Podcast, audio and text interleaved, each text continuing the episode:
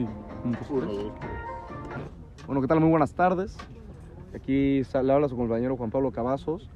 Y en este podcast, en este bonito podcast, vamos a hablar de la cheve, ¿no? De cómo pues, cada quien va a dar su opinión, cada quien va a decir unos datos ahí de las gráficas, de todos esos temas, ¿no? Relacionados a la economía. Pues les vamos a presentar aquí a mis compañeros que tenemos aquí. Tenemos a mi compañero Hugo Zavala. Tonatio Luna. Diego Reynoso. Así es, esos son mis compañeros con los que vamos a hablar, pero tenemos un invitado especial, un especialista en cerveza, que es un consumidor frecuente. Le vamos a hacer unos, algunas preguntas eh, conforme a los datos que vamos a ir diciendo, ¿no? ¿Te puedes ir presentando, por favor? Sí, claro, mucho, muchas gracias por invitarme. ¿eh? Hombre, de nada. Me llamo Rubén Alejandro Feister Piña. Este, soy un consumidor este, frecuente de la cerveza y, y aquí estamos ayudando a los compañeros. Está perfectísimo. Muchísimas gracias por, por aceptar la invitación, ¿no? Y ahora sí que, que vamos a pues vamos a proceder, ¿no? Pues voy a decir ahorita unos datitos y pues cada quien va a decir unos datos en forma acá buena onda, ¿no? Para que entiendan y porque no sea como una- un podcast de flojera, ¿no? Que eso luego eso luego se pone pesado.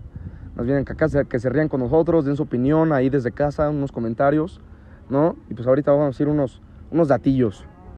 Bueno, voy a dar el primer dato que bueno, yo soy Juan Pablo, como ya saben, estudio Administración y Dirección de Empresas, voy en segundo semestre. Me pueden buscar en mis redes como JP Cavazos, pues ahí por si quieren saber cómo soy la madre, ¿no? Pero bueno, dentro de la producción de la bebida alcohólica en México, la cerveza es la más importante en términos económicos y de empleo, ya que aporta un 49.3% del personal ocupado total y 65% del valor de la producción en México. Esto último se refiere a que por cada peso producido de bebidas alcohólicas, 65 centavos corresponden a la producción de cervezas. O sea que cada peso, 65 centavos, va dirigido hacia la cerveza en México. Eso significa que muchas, mucha gente, eh, pues ahora sí que toma mucha cerveza en México, ¿no? Tú, por ejemplo, tomas, ¿qué, qué tan frecuentemente tomas cerveza en México? No les voy a mentir, la verdad, todos los días. Todos los días tomo. Cuando me relajo me echo una cheve por ahí. Este, cuando estoy estresado también, con mis amigos. Tomo todos los días, unas 3, 4 cervezas. Claro, es algo normal echarte una cervecita en la tarde, que el calor, que para quitar el frío. Sí. que para estar con los cuates, que para estar viendo una película, que el partido de fútbol. Sí, la verdad es que cualquier ocasión puede meritar echarse una cerveza. sí, ¿no? es, es, un, es un producto muy noble, yo digo. Sí, es una, es una bebida alcohólica que se puede tomar muy fácil y que al momento de tomarla puedes controlarla bastante bien. Es un sabor muy bueno, la verdad, no como algunas bebidas alcohólicas, como algunas etílicas. ¿no? Claro.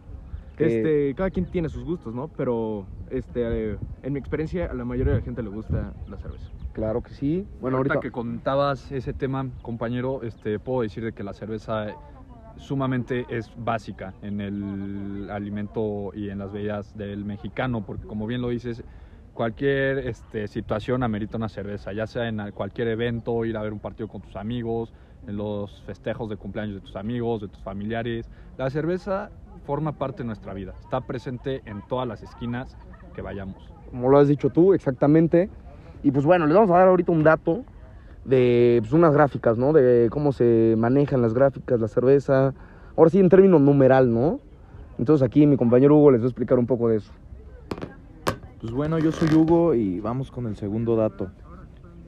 Eh, estoy estudiando administración de empresas y voy en segundo semestre. Bueno, en el caso del producto como la cerveza, eh, la demanda tiende a ser inelástica, es decir, ante el aumento del precio la demanda tiende a disminuir proporcionalmente. En este caso también el consumidor tiende a cambiar de marcas de menor precio. Por ejemplo, este, ¿cuál es tu cerveza favorita? La Ultra es la que más tomo. Ok, si- y si le aumentan el precio, ¿qué harías? Este, yo creo que sí me cambiaría a una más economia- eh, económica, perdón. ¿Cómo cuál? Este, la Pacífico, una Sol, ah, Ok. algo así. Por ejemplo, eh, en una gráfica, pues esto sería de que la demanda se mueve hacia la derecha y esto tiende a ser una demanda inelástica. ¿Qué tal? Soy Tonatio Luna Díaz, estudio negocios internacionales, soy de segundo semestre y les voy a presentar unos datos sobre nuestro estado, sobre nuestro estado, Querétaro, que es conocido por ser uno de los estados con mayor índice de consumo de alcohol en menores. Bueno, Los queretanos consumen más alcohol de lo que en promedio toman los mexicanos, revelan datos del Consejo Nacional contra las Adicciones. Cada queretano ingiere en promedio 5.1 litros de bebidas alcohólicas, que es lo que se considera como el consumo per cápita de alcohol en Querétaro. Los estados en donde mayor promedio de consumo per cápita se tienen son Baja California y Aguascalientes, cada uno en lo individual de 7.2 litros de bebidas mientras que el consumo per cápita de los mexicanos es de 4.58 litros. En el país los hombres consumen 7.9 litros, poco más del triple en comparación de las mujeres que consumen 2.1 litros. Bueno, ya dicho estos datos, vamos a preguntarle aquí a nuestro invitado especial. ¿Tú a qué edad empezaste a consumir cerveza? Yo empecé a consumir cerveza en una edad muy temprana, la verdad, como a los 12 años, 11 o 12. Este, ¿por qué? Yo creo que fue más bien por la presión social, que es un tema muy importante ahora en estos días. Y, la verdad es que sí me arrepiento un poco de haber empezado tan temprano y no saber cómo. ¿Te consideras que tienes una adicción a la cerveza? Sí, ahorita en estos momentos sí. Ok, sí, como puedo, acaba de decir mi compañero, como pueden ver, la gente en México empieza a consumir cerveza desde muy temprana edad, ¿no? Y pues se vuelve casi un, poco una adicción porque te sabe buena, te libera de tu, de, tu zona de confort, ¿no? Te, ahí te, te relaja, ¿no? Entonces, ¿tú qué opinas, no? ¿Te relaja? ¿Qué, ¿Qué sensaciones te causa la cerveza? La verdad es que me relaja mucho. Me siento muy cómodo al estar tomando cerveza. Este, como que me olvido de todos los pensamientos, el estrés que traigo. Y es una buena manera, bueno, es una buena manera de, de llevar el día a día en estos ya hablamos de los ambientes en los que se llega a tomar la cerveza. ¿Tú en qué ambientes consideras que más tomas cerveza? En, fiestas, por ejemplo, con mis amigos, cuando salgo este, al estadio, es cuando más. Eh, por ejemplo, cuando voy al cantabar, este, es muy cómodo estar cantando y echándote ahí la cheve y todo muy rico, la verdad. Claro, claro, claro. Pues bueno, ahorita vamos a ir con más información de mi amigo Diego Reynoso. Pues bueno, yo soy Reynoso, este, soy estudiante de Administración y Dirección de Empresas, voy en segundo semestre y pues el mercado de la cerveza es un mercado inelástico, ya que existe una muy grande variedad de productos de cerveza. Puedes encontrar diferentes tipos de esta, desde una cerveza que te cuesta 14 pesos hasta una cerveza artesanal que te puede llegar a costar hasta 220 pesos. Aquí podemos ver la gran diferencia de, de los precios, por eso hay una gran cantidad de, de, cervezas, tanto artesanales como no artesanales, pues cada persona tiene su gusto diferente.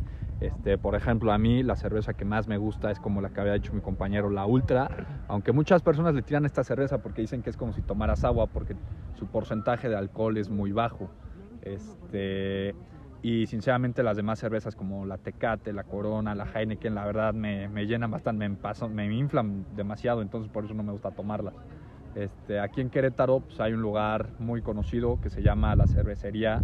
Este, eh, y hay muchas personas, les gusta ir a pasar el rato, este, un fin de semana con los amigos, es muy buena idea, se los recomiendo. Este, pues, quisiera preguntarles a cada uno de ustedes cuál es el establecimiento donde ustedes normalmente consumen más cerveza? Bueno, yo en lo personal, yo soy Juan Pablo.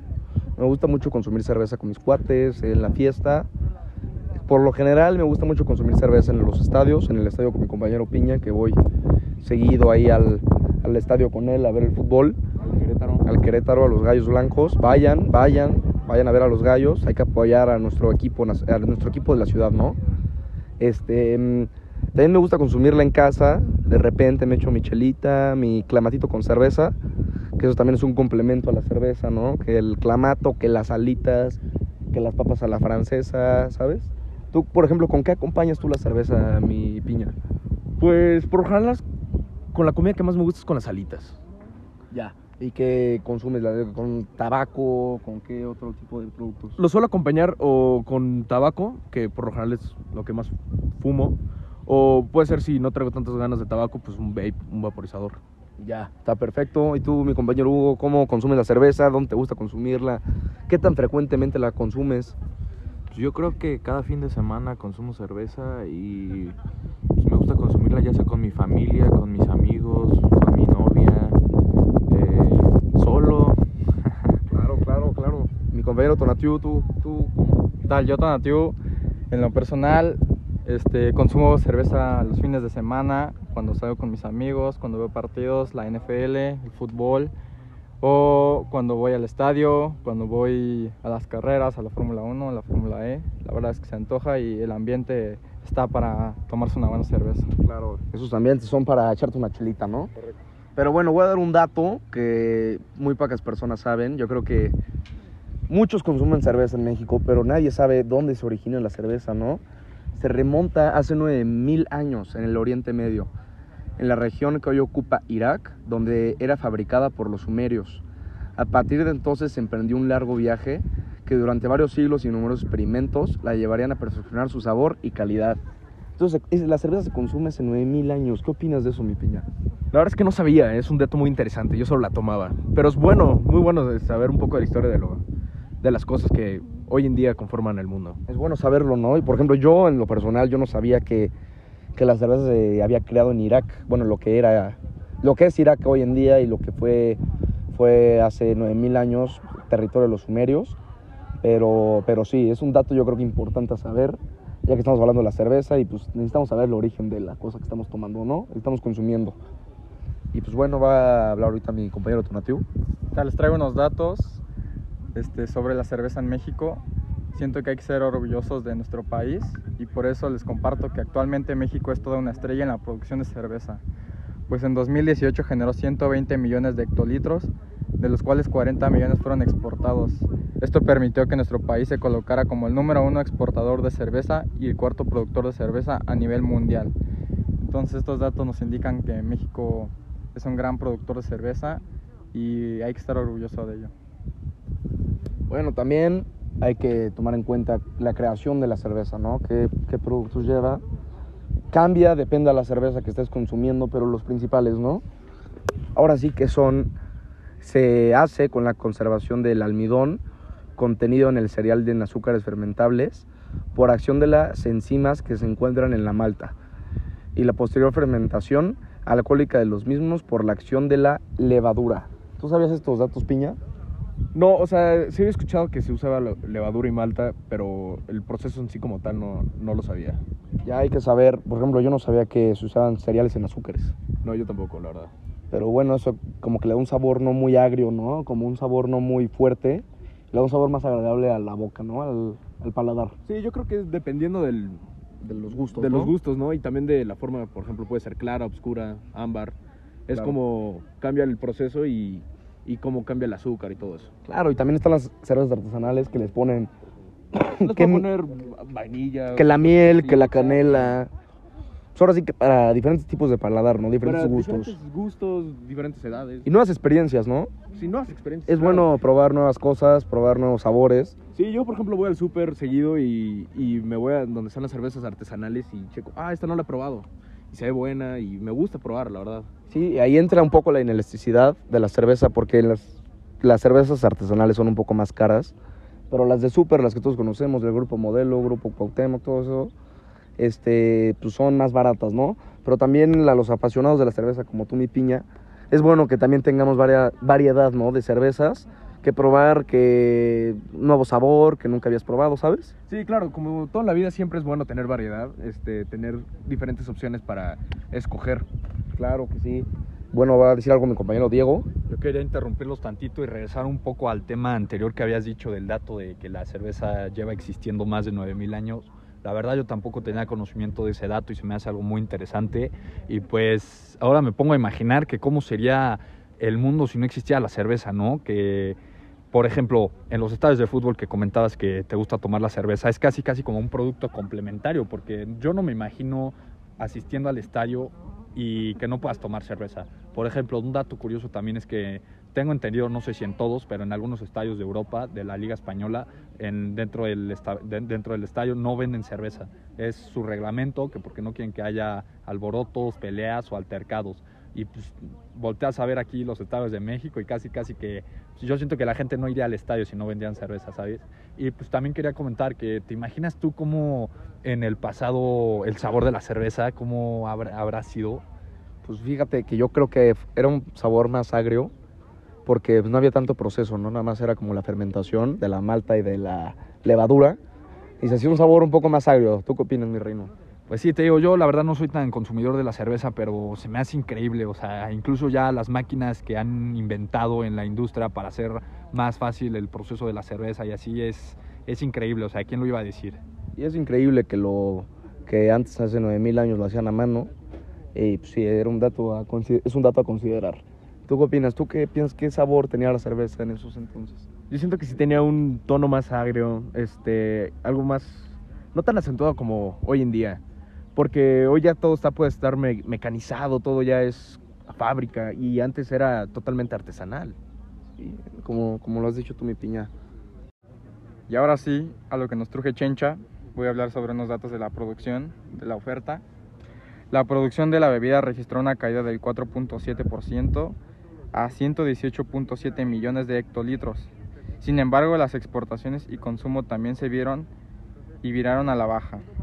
De acuerdo con datos de Cerveceros de México, el 2020 es el nivel más bajo desde hace tres años, ya que en 2019 la producción llegó a los 124.5 millones de hectolitros. En 2018 alcanzó los 121 millones y en 2017 fue de 112 millones de hectolitros. Bueno, el precio de la cerveza se, se dispara hasta los 80 pesos como todos sabemos, pues en estos últimos años el COVID ha sido un tema muy polémico. Este, en el 2020, con la pandemia del coronavirus, los hábitos en el consumo de la cerveza se modificaron. Hubo demasiada escasez porque por un par de meses se prohibió su producción. No se podía tener reuniones, no había bares, conciertos ni estadios. Eh, como bien sabemos, pues en esos lugares es donde más cerveza se consume, como mis amigos comentaban hace rato pues ellos solían tomar en bares, antros, viendo un juego de fútbol, pero pues sin esto obviamente disminuyó y también tiene que ver de que las empresas no podían trabajar y pues cómo hacían la cerveza. Por lo que la mayoría de las ocasiones el consumo migró al hogar. ¿A qué se refiere con esto? La gente empezaba a tomar desde su casa solos para desestresarse, de que ya estaban hartos de estar encerrados en su casa sin poder ir al trabajo, a estudiar, a ver sus amigos, a sus familiares. Y con esto pues impulsó el consumo de categoría light. ¿Qué quiere decir esto? Ultra artesanales y de cero alcohol. Eh, la demanda creciente de este tipo de cervezas, me refiero a la de cero alcohol, implica también su producción para poder satisfacer al consumidor final y todo esto son básicamente planes y proyectos de negocios de las propias compañías. Por otro lado, el precio de la cerveza se disparó hasta los 80 pesos. Como decimos, pues este mercado es muy amplio y tiene una demanda sumamente inelástica, ya que hay cervezas de, 20 pesos hasta los 240 pesos que pueden ser las artesanales. Bueno, esta pandemia aumenta la sed, la sed de la mala. A mayo de este año el consumo per cápita de cerveza en México es de 183 6 latas al año, un alza de 41% anual y de 7% en comparación con el 2019. Este dato es del 2020.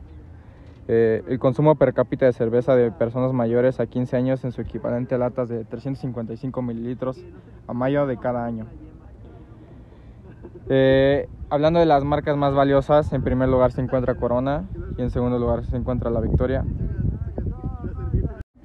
Como decía, a pesar de que ningún grupo cervecero anunciara un aumento de los precios en sus productos, se han encontrado varios negocios que mantienen la venta pero se desaprovecha el desabasto. Obviamente pues con el desabasto los precios aumentan. Luego de que los principales cerveceros como Grupo Modelo y todo esto de México dejaran de producir y distribuir la cerveza por disposición del gobierno y pues obviamente el COVID, estas bebidas ya presentaban escasez provocando que algunos puntos de venta y precios incrementaran y, dieran paso a la especulación. Con estos datos podemos confirmar que no hubo ningún caso de sobreproducción, al contrario, pudimos detectar casos de escasez durante todos estos años y todo esto es producto de la pandemia. Bueno, voy a hablar del consumo de la cerveza en México por persona, este, gráficamente. Bueno, por habitante en México muestra crecimiento desde 2014. El consumo per cápita se ubicó en 68 litros por año, equivalente a un consumo de 1.3 litros por semana por persona, y ubica a México en el lugar número 30 mundial eh, de consumidores de cerveza a nivel mundial. Pues bueno, esto quiere decir que México es uno de los consumidores más fuertes de cerveza en el mundo. Este, y sí, es, uno, es, un, es un país muy importante para la, para la cerveza, pues, para su consumo. Bueno, también voy a hablar de cuál es la necesidad que cubre la cerveza. Un litro de cerveza satisface casi la mitad de las necesidades diarias de magnesio de un adulto y un 40 y un 20 respectivamente de las necesidades diarias del fósforo y potasio. Así, hacer rica en potasio y baja en sodio es una bebida diurética. Y pues bueno, si tocamos un tema y nos vamos más por los géneros entre hombres y mujeres, son más hombres los que compran cervezas que mujeres. 44.2% contra 41.7%. Aunque no es una diferencia significativa, pero en cuanto a gastos, sí hay. 35% de los litros lo compran ellas y ellos 65%. Sin embargo, el que más gasta en cerveza no es porque tome mucho de esta bebida, sino que es el amigo que invita. Quienes más gastan en cervezas son principalmente hombres, de niveles altos, mayores de 36 años. La razón son muy, son muy compartidos e invitan rondas. El 64% de las veces que toman cerveza es con amigos, seguido de un 16% con familiares. En 3 de cada 10 ocasiones está acompañado de más de 6 personas. Compran para consentir a otros, para convivir, divertirse y claro, en su elección es importante el sabor. Por la noche es el principal momento de consumo, entre los 26 a los 35 años es cuando sobresale tomar una cerveza con la pareja. Para este grupo de intensos destaca la compra de cervezas en bares o discotecas. En cambio, quienes compran cerveza de manera ocasional suelen tomarla en otros horarios, como durante la comida, y consideran esta bebida como complemento de la misma, o la toman por antojo o para relajarse.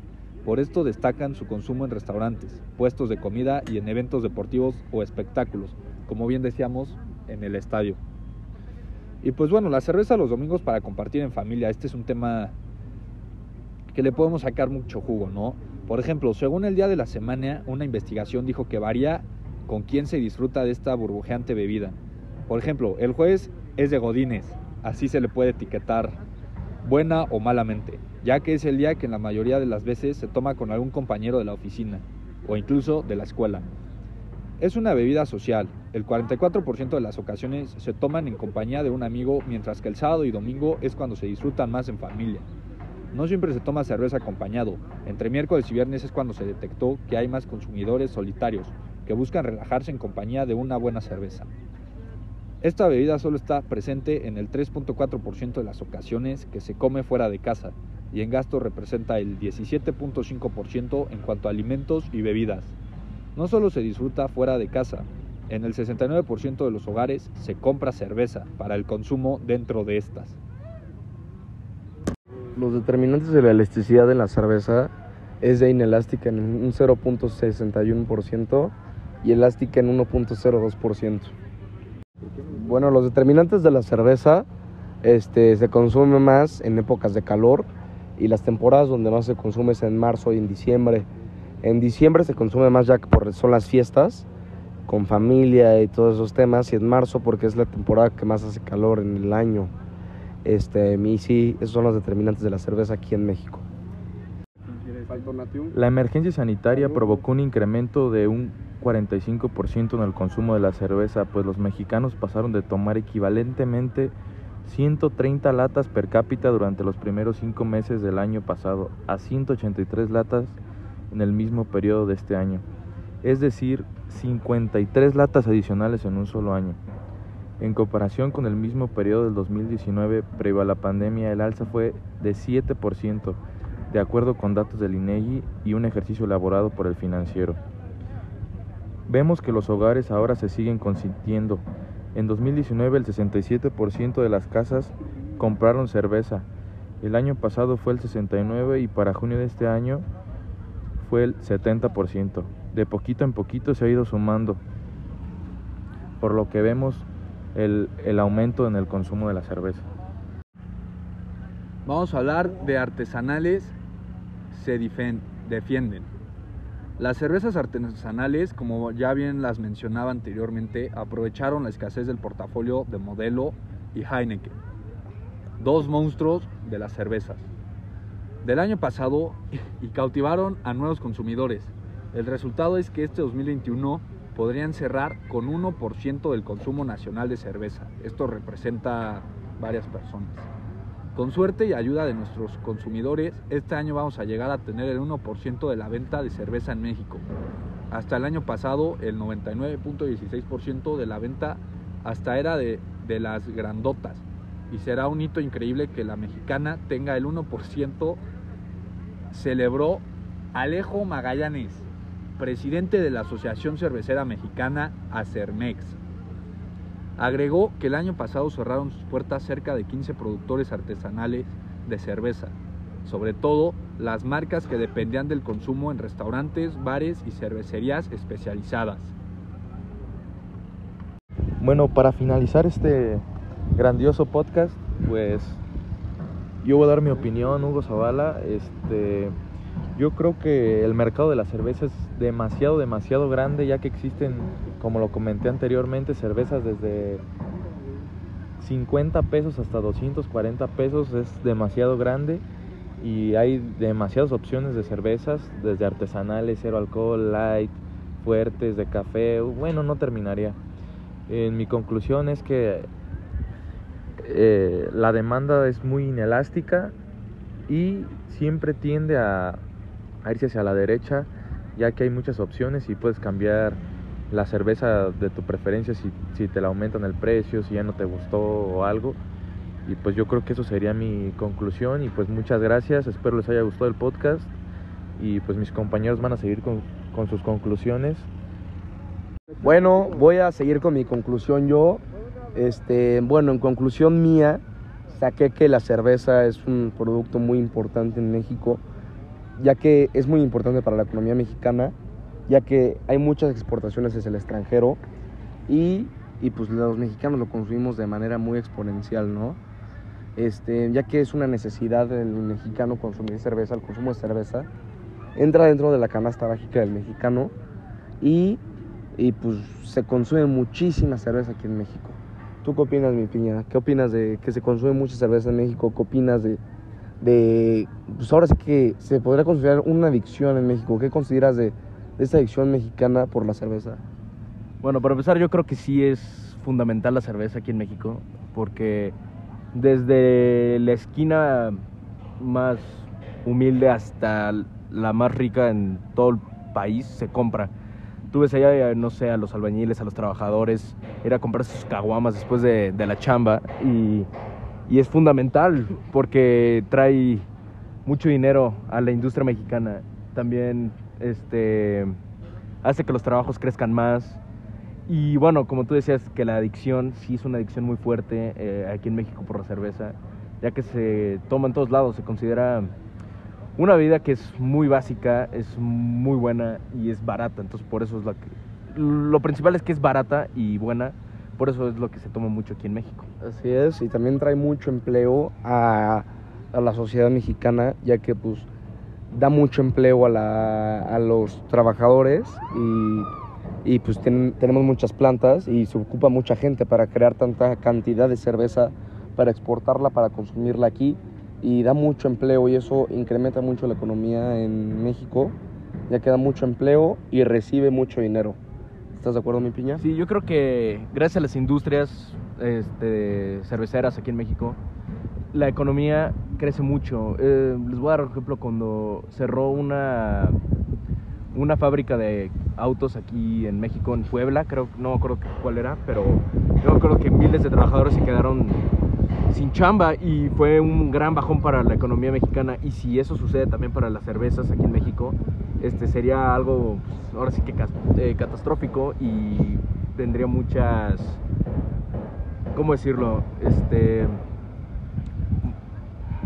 pues muchos puntos malos, negativos en esta en esta industria. Sí, trae muchos puntos negativos, ya sea como la adicción o tal cosa pero también tiene puntos muy positivos que son la, las cuestiones económicas y cuestiones de bebida barata que puede ser para un fin de semana o cualquier cosa. Este, y también aprendimos muchos datos en este podcast que yo aprendí eh, personalmente, que fue la creación de la cerveza, hace cuántos años se creó la cerveza, este, qué tipo de demanda tiene la cerveza en México, ah, este, qué tanto se exporta la demanda, qué tanto se exporta la cerveza en México.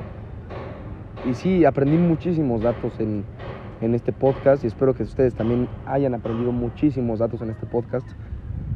y en este momento va a dar su opinión Diego Reynoso.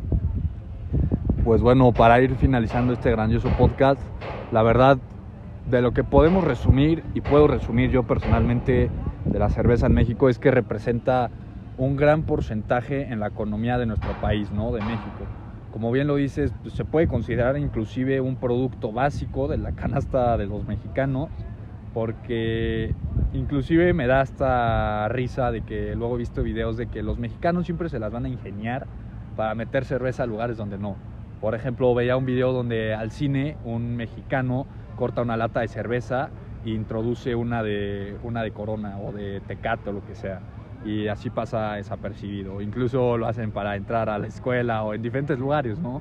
Entonces, pues sí, la cerveza se consume diariamente varios litros los mexicanos. Incluso un dato curioso, interesante y que muchos pueden que no sepan, pero aquí en Querétaro incluso hay una planta, no me acuerdo bien de Tecato de Corona, que está por allá rumbo a Antea. Entonces, pues eso significa que esas plantas ya casi casi están en todas las ciudades de México, porque pues realmente la cerveza, los mexicanos sí somos muy grandes consumidores de, esta gran bebida, ¿verdad? Y pues yo eso es lo que puedo rescatar de este grandioso podcast y pues hasta la próxima. Bueno, yo por mi cuenta hice una encuesta a mis conocidos, a fui al Oxxo allá personas que compraban cerveza. Hice la encuesta de qué preferían. Si una salida de fin de semana con, con sus amigos echar unas cervezas o, o de ir eh, a, a comer con su familia, ¿no? con su esposa. Y bueno, eh, la encuesta salió que el 60% de los hombres prefieren la tecate y el 40% de los hombres prefieren la corona. Entonces sí, eso responde a la pregunta que la cerveza es esencial en México y mucha gente la consume. ¿Tú qué opinas, Piña? Que pregunté de qué preferían los hombres salir con su mujer un fin de semana o tomarse unas chelas con los cuates y dijeron ¿Cuál era su chela favorita? ¿Qué opinas de eso? No, pues es que es interesante y, chistoso.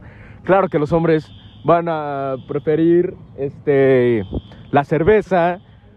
Y bueno, por lo general yo prefiero salir a tomarme una cheve con mis amigos que salir con mi novia. O sea, puede ser que suene feo, pero al final al cabo me puedo llegar a sentir un poco mejor tomando cheve. Y ya para concluir mi participación, quería darle gracias a, a mis compañeros que que me dejaron estar en este podcast, que me invitaron a, ser voluntario y, aprendí mucho sobre la historia, sobre la economía, cómo los afecta y les quiero dar un aplauso y muchas gracias. Bueno, no, la sería más bien gracias a ti, Piña, por aceptarnos la invitación. gracias por aportar una, una opinión de un tercero, ¿no? A este podcast. Y, y sí, concluimos, yo concluyo con este podcast, con esta conclusión mía con esto. Muchísimas gracias, nos veremos pronto. Bueno, a mí en lo personal, Tonatiuh Luna, me sorprende mucho lo que la cerveza impacta en nuestro país, en México. Desde lo básico, que puede ser que la consumamos a diario, los fines de semana, este, lo que también impacta en, la gastronomía de nuestro país, lo que también puede significar este, en la economía de nuestro país ya que la inversión va a la alza en nuestro país. Este, cada vez más, inversores extranjeros están, apostando por, nuevas tecnologías para, este segmento, para este, sector de la cerveza. Y esto se traduce a muchos empleos y, a más economía, más dinero, más, más entrada de dinero. Y bueno, pues muchas gracias por, escucharnos, profe. Esperemos le, le, haya gustado nuestro podcast. Lo hicimos con. La verdad nos divertimos, lo hicimos con cariño, nos, le echamos empeño y pues bueno, muchas gracias.